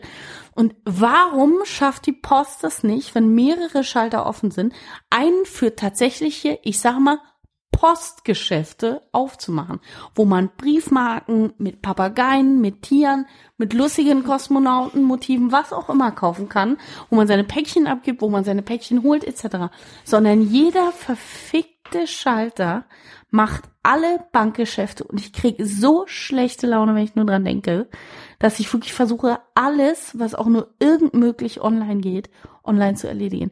Ich möchte in meinem Leben keine Zeit mehr vergeben in Postschlangen und muss es trotzdem tun. Das ist die größte, größte Herausforderung für mich im Alter. So, Entschuldigung. Auch da wieder Hass im Herzen, es tut mir leid. Ich finde es wirklich schlimm. Ich weiß ja nicht, was ich dazu sagen soll, ne? Geht euch das nicht so? Habt ihr noch nie den Gedanken gehabt, warum es keinen Schalter für echten Brief- und Postverkehr gibt?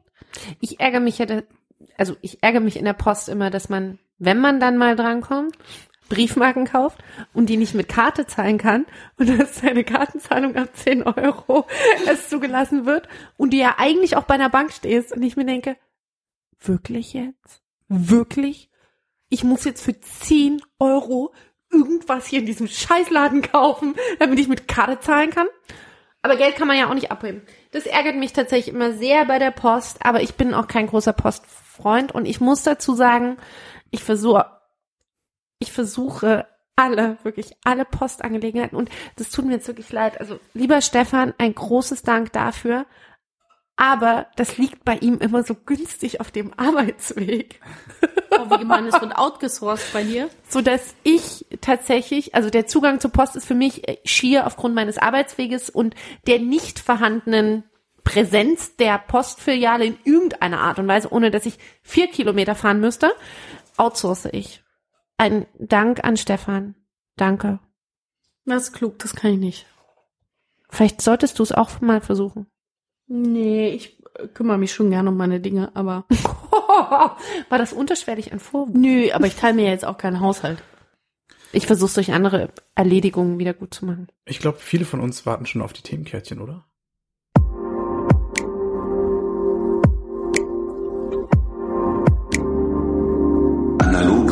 Ehrlich.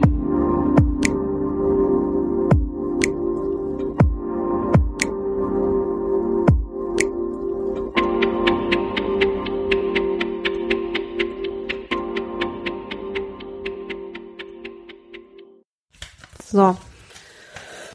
Hm. Tierpatenschaft. Ist deins oder Sebastians? Thema von mir. Ach, guck.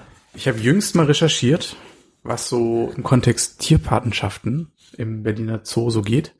Im Berliner Zoo. Zum einen mal festgestellt, dass es äh, gar nicht so einfach ist, einfach das Tier seiner Wahl herauszupicken mit einem Betrag seiner Wahl. Nein, es gibt da ein vorgefertigtes Wertesystem, das dann zum Beispiel vorschreibt, wenn du 100 Euro hast, kannst du zum Beispiel nur Heuschrecken und Wüstenmäuse sponsern für ein Jahr. Und dann eben das Tier deiner Wahl vielleicht irgendwie in einem höheren äh, Bereich stattfinden, nämlich 500 Euro oder 1000 Euro. Und Frage an euch, welches Tier würdet ihr mit eurem Namen versehen und ein Jahr lang sponsern? Darf man das dann streicheln? Wurde das mit dem Namen versehen? Es gibt Namensplaketten und Ach Dankesplaketten. ja, da steht doch dann immer, Sabine Wimmer hat sich um den Gorilla Hans Günther engagiert. zum Beispiel. Ja, das steht dann immer da an den Ich Tafeln. denke, es gibt da jetzt keine Ja. besonderen Formen von VIP-Bereich und. Aber kann man, Greet. kann man dann streicheln? Darf, darf ich den noch sonntags Ich glaub- füttern gehen? Kann ich meine Neffen halt auch Ich kurz, fürchte, ich fürchte Hab ich nicht. kostenlos, habe ich kostenlos die Zoo-Eintritt? Futterunterstützung. ja, Ich Futter nicht, und dass so- symbolisch und das war's leider. Aber die Frage ist natürlich, muss das zwingend beim Zoo sein? Weil es gibt ja viel mehr Optionen. Ja. Denn ich habe beispielsweise schon mal eine Igelpatenschaft verschenkt. Dann gerne nicht beim Zoo. Also, Und du kannst ja, Ja. je nach, ich sag mal, je nach Tier, was du suchst, ja. kannst du ja noch fröhlich andere Optionen googeln. Es gibt ja viele so ehrenamtliche Vereine, die sich um bestimmte, also beispielsweise, wenn es eine deutsche Spezies ist oder eine in Deutschland vorhandene Spezies ist, findest du immer auch mal im ländlichen Bereich ehrenamtliche Vereine, die sich darum kümmern, die dann wiederum gerne die Spenden in Form einer Patenschaft entgegennehmen. Und so war es mir möglich, jenseits des Berliner Zoos eine Igelpatenschaft abzuschließen und zu verschenken. Das gleiche geht mit Eichhörnchen, das weiß ich auch. Darüber heraus habe ich keine äh, Kenntnis, aber ich nehme an, das geht mit vielfältigen Varianten. Aber deine Frage war, welches Tier man gerne Genau. oder von welchem Tier man gerne Pate wäre. Ja. Muss ich kurz überlegen. Hast du schon eins, Theresa? Ich würde, ich würde durchaus so, ein, so eine Tierart nehmen, die vom Aussterben bedroht ist, damit man da halt auch wirklich einfach Raum und Reservate und alles sichert, um halt auch den Bestand beizubehalten. Ich finde wahnsinnig interessant ähm, die aktuelle Tierschutzbewegung zu Luchsen in, in Deutschland. Und der Luchs soll ja wieder ausgewildert werden und man ist halt unfassbar bemüht, dieses Tier halt in Deutschland auch wieder anzusiedeln, genauso wie Wölfe, weil es halt auch einfach wahnsinnig wichtig ist für das Ökosystem in den Wäldern als solches. Ich wäre aber, glaube ich, so ein bisschen der Klassiker und würde sagen, okay, Wale sind irgendwie vom Aussterben und würde da irgendwie in Richtung Organisationen zum Schutz der Wale investieren und Und da halt auch einfach Patenschaft, ne? Dann ist es eher eine Spende quasi an den Tierschutz, Ja. oder? Wovon du redest. Ja. Also ich muss gestehen, ist kein Geheimnis, mein Lieblingstier sind Füchse. Wenn ich einen Fuchs haben kann, dem mein Name tätowiert wird, bin ich sofort dabei. So eine kleine kahlrasierte Stelle, wo ich dann äh, mich verewige. Das finde ich total gut. Wenn es allerdings so um andere Tiere und Futterbedarf etc. geht, ich war kürzlich in der glücklichen Lage, dass ich einer 200 Jahre alten Schildkröte, die noch lebend ist, begegnet bin und die auch füttern durfte. Und das sind extrem majestätische Tiere, wo man doch sehr demütig wird, wenn man sieht und hört, wie alt die sind. Und das, der Gedanke, mit jemandem oder mit einem Lebewesen verbunden zu sein, was sehr wahrscheinlich deutlich länger lebt als ich, finde ich irgendwie einen sehr interessanten Gedanken. Wahrscheinlich wäre es bei mir wirklich sowas wie eine Schildkröte. Also so eine große, massive. Jetzt nicht so eine kleine für die Suppe, sondern so Die man sonst halt für die Suppe nimmt. die man nicht einfach mal so wegangeln jetzt kann. nichts von netto. was man halt auch in Sansibar so bekommt. Genau, genau. Ja. Ja. Die leben lustigerweise auf einer alten ähm, Gefängnisinsel. Aber Sebastian, was würdest du denn unterstützen? Ich war einfach nur so von der Cuteness der Waldhunde verzaubert. Kennt ihr Waldhunde? durchaus. Das sind wirklich wie sehen die sehr, aus? Ich kenne die nicht. naja, eine Art schon Hunde, aber Auch so ein bisschen Fuchs. Ja, Die sind ja kleiner und so ein bisschen klein. spitznäusig. Also die haben so spitze, so spitze Schnäuze. Und wenn man dann so ein Fitness-Waldhunderudel Ja. im Kreis herumlaufen sieht, zum Beispiel im Tierpark Berlin, dann ist man sofort verzaubert und Ist auch so ein bisschen cuteness möchte alarm spenden, unbedingt. Hast du gemacht oder ist das jetzt Habe noch ich noch nicht gemacht. konjunktiv? Ich hätte es gerne gemacht, aber der Preis war mir zu hoch. Ich glaube, das war so schon die Region über 500 Euro. Das ist halt das Problem Aber es geht auch nur ein Jahr. Es geht jetzt nicht ein Halbjahresabo. nee, eben nicht, genau. Aber Tiere das kannst du doch rein theoretisch Preise absetzen, ne? Spendenquittung. Kann man das, ist, kriegt man da nur die Ja. Mehrwertsteuer wieder oder kriegt man die ganze Spende wieder? Wie, wie Spenden- funktioniert Nee, das man eigentlich? kriegt es nicht wieder. Das ist eine quasi Du kannst es Abschreibung gegenrechnen. genau. Abschreibung gegen Gewinn. Ach, ne, gucke. Dann kannst doch, also gucke, dann kannst du dir doch einfach mal angucken, Feine was Sache, so genau. 2017 bringt. Wenn ich mal wieder... Und dann kannst du am Ende des Jahres halt einfach habe, sagen, ja. gucke, genau. jetzt investiere ich in euch. War ein gutes Jahr. Finde eine super Idee. Okay. Ich habe derweil das nächste Themenkärtchen gezogen und Mhm. kann schon wieder erahnen, von wem es ist, wenn ich lese, kann Spuren von XXX enthalten. Ja, ist mein Thema. meine Ehrlich? Lieblingskategorie. Hab ich jetzt ich- gar nicht dran gedacht. Ist ich mein hätte, Thema. Ich hätte jetzt total auf Lebensmittelexpertin Ja, Theresa gesetzt. lustigerweise dachte ich, dass du das denkst, aber Da kommt nicht. wahrscheinlich auch her. Was für eine Falle. Ja, ne? Es muss ja auch zwischen uns interessant bleiben hier, Freunde. Perfide, perfide. kann Spuren von etwas enthalten, ist mein Thema. Und zwar, zum einen habe ich vorhin dran denken müssen, bevor wir die Sendung gestartet haben, haben wir über vegane Osterhasen geredet. Und dann ging es darum, was ist da überhaupt drin, warum ist da nichts, zumindest vegetarisch oder wie auch immer. Und dann stand auf der Verpackung, wie so oft, kann Spuren von Milch, Nüssen etc. enthalten. Jetzt weiß jeder, es geht auf die Produktionsstätten zurück, weil da im Zweifel drei Tage die Woche Erdnüsse lang laufen, die nächsten zwei Tage nur Cashewkerne, was auch immer. Also das hat alles nur mit der Produktionsstätte zu tun. Und dann habe ich aber über die Formulierung nachgedacht. Es gibt ja immer mal so absurde Formulierungen, sowas wie auch Deutsche unter den Opfern. Völlig legitime Formulierung, aber eigentlich ein ganz absurdes Konstrukt. so. Äh, damit hat sich ja auch Benjamin Stuckrad-Barre schon vor einer Weile beschäftigt. Und dieses kann Spuren von hm, hm, hm, enthalten, fand ich eigentlich ein schönes Label, beispielsweise auch für zwischenmenschliche Kommunikation oder auch Konversation im Speziellen. Wenn du beispielsweise sagst, wie so aus als vorauseilende Botschaft äh, der Monolog, zu dem du jetzt ansetzt, kann äh, Spuren von Emotionalität, von Trauer, von Freude, von Glück enthalten. Es hat so was sachlich, aber trotzdem sehr charmantes in der Anmoderierung oder in der Anmoderation, wenn du quasi wie so ein Label für Konversationen hättest. Fände ich eigentlich ganz schön. Und ich wollte wissen, wie ihr das findet. Oder Dass ist das man- zu abstrakt? Dass man Botschaften labelt oder generell Quasi, ja. schon mal vorab schickt, was sie umfassen oder Genau. beinhalten können. Genau. Also im Prinzip ein bisschen wie ein, wie ein Teaser, was die Emotionen angeht. Gar nicht den Inhalt, sondern du verrätst noch gar nicht, worüber du sprichst, sondern nur, welche Emotionen drin So vorkommen. richtig äh, im Verbalen kann ich es mir gerade nicht vorstellen, so im, im, Schriftlichen, also jetzt im Social Media Bereich. Finde ich eigentlich ein schönes ja Stilmittel. Gerne not safe for work. Das ist ja auch schon mal ein wichtiger Hinweis, Genau. Wenn man etwas anklicken möchte oder nicht. äh, fällt das so in diese Richtung? Ja, also so als rhetorisches Stilmittel, jetzt gar nicht zwingend eben in der Direktkommunikation im Dialog. Oder, das oder ich bei, selten. bei gewissen Berichten, die dann vielleicht für psychisch Kranke nicht so gut sind, dann sagt man so Vorsicht, Triggerwarnung. Das ist, glaube ich, auch ab und zu mal ja, genau. zu Sowas finden. wie hier Adult Ja. Content und so, bla, bla, bla. Vorsicht, Spoiler, was mich Und auch mal ein bisschen nervt. So dieses, diese allgegenwärtige Spoiler. Das, an, das Anmoderieren eines Spoilers, das ist auch. Da sind Menschen oder Serienfans offensichtlich sehr empfindlich. Ich gehöre nicht dazu. Oder auch so um Also ich, ich weiß nicht, ich, ich tue mich da so ein bisschen schwer, weil kann Spuren von ist irgendwie ja immer zurückzuführen, dass irgendjemand auf irgendetwas allergisch reagiert. Ja, was ja oft passiert. Alle sind ja unfassbar empfindlich heutzutage.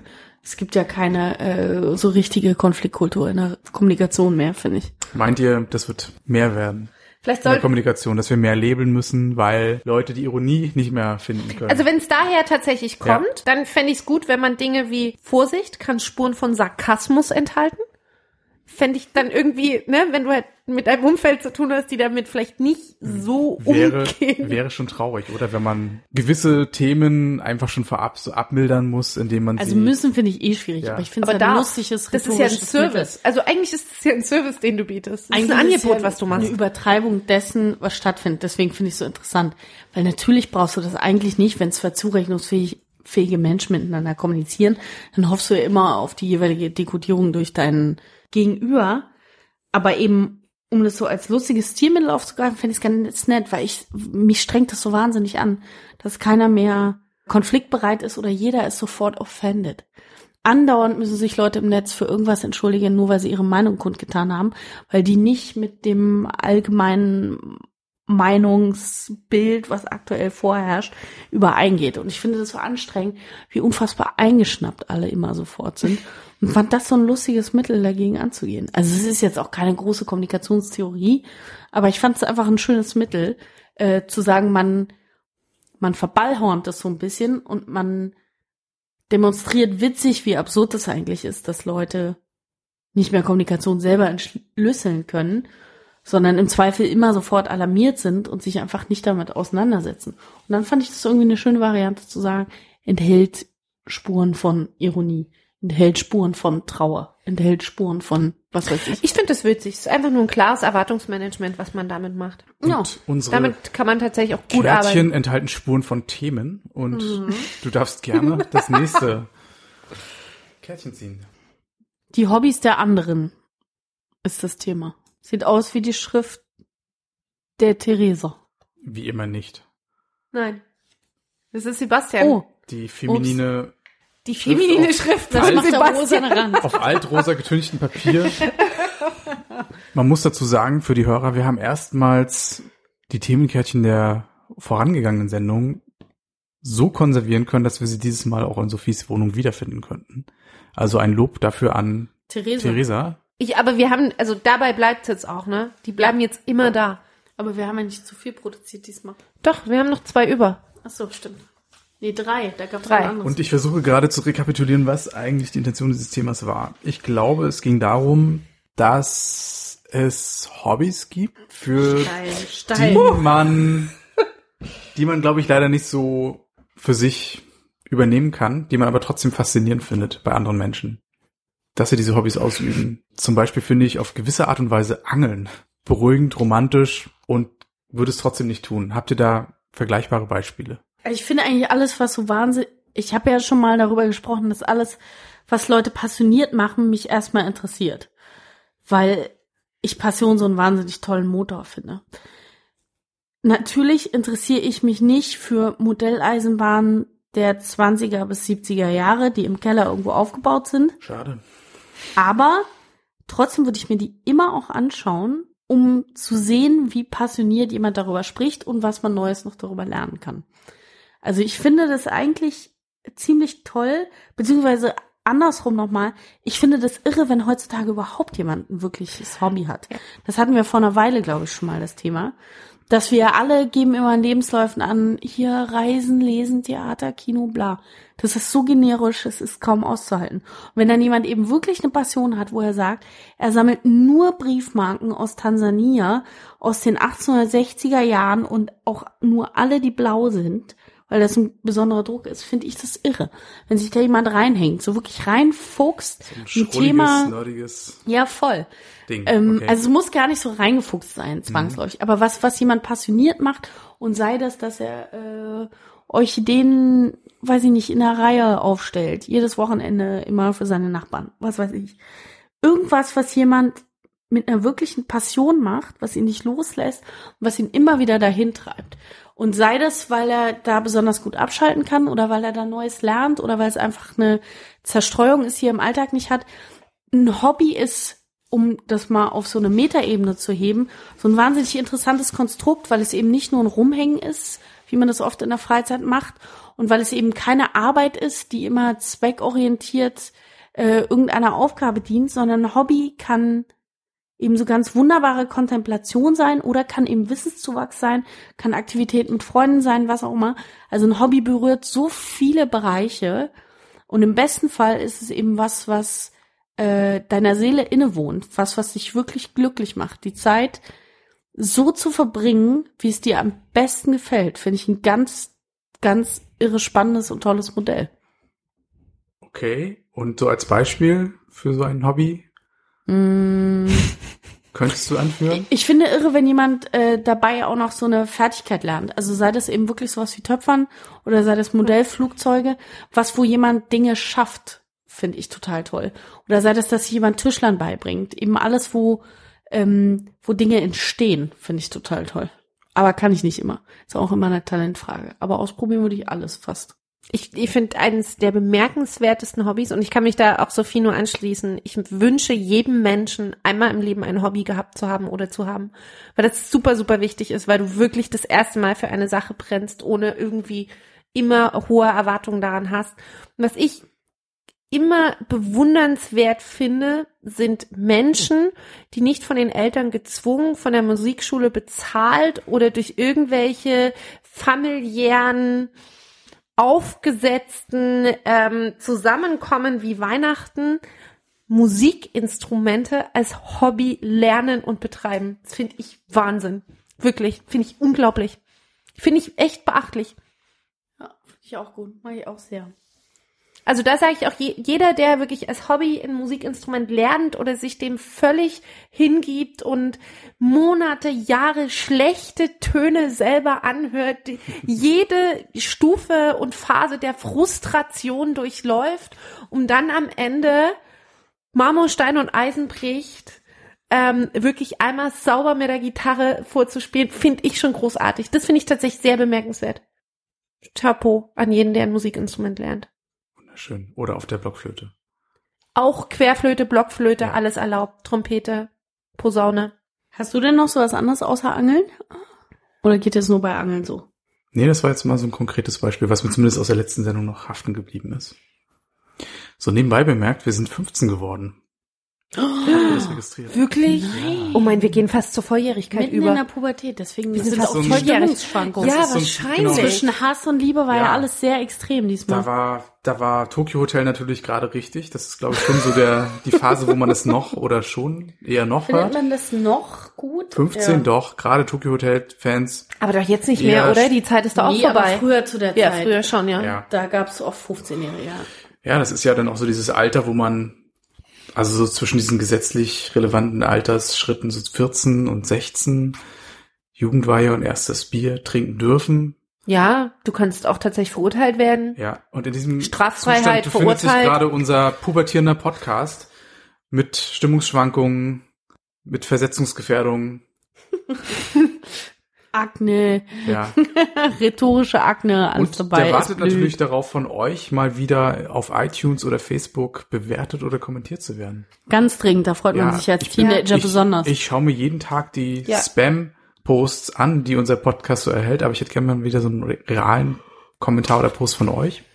Da würden wir uns auf jeden Fall sehr, sehr freuen. das stimmt, ich finde das auch total schön. Und zur Belohnung gibt es dann wahlweise einen Obstsalat mit Reis oder einen Besuch mit Theresa bei Ronald McDonald in der Prager Straße. Immer Dresden. gerne. Immer gerne. Der hat leider zu, ne? Wirklich? Nach Dresden muss ich jetzt auch nicht Traurig. zwingend, aber leider hat er Dresden. zu. Aber gerne auch in Berlin. In diesem Sinne, Ja, ich fand es gut. es war mir wieder ein Fest mit euch. Wie so oft. Da trinken wir jetzt noch was, oder? Auf die wenn, 16, wenn, oder? Wenn der Sender ja aus ist. Genau, der Wortanteil diesmal 89 Prozent. Ja, Sebastian. Ich, Ich- finde wirklich, du hättest uns ein bisschen Raum lassen können. Vielleicht beim nächsten Mal. Okay, dann danke fürs Zuhören und bis zum nächsten Mal. Tschüss. Tschüss.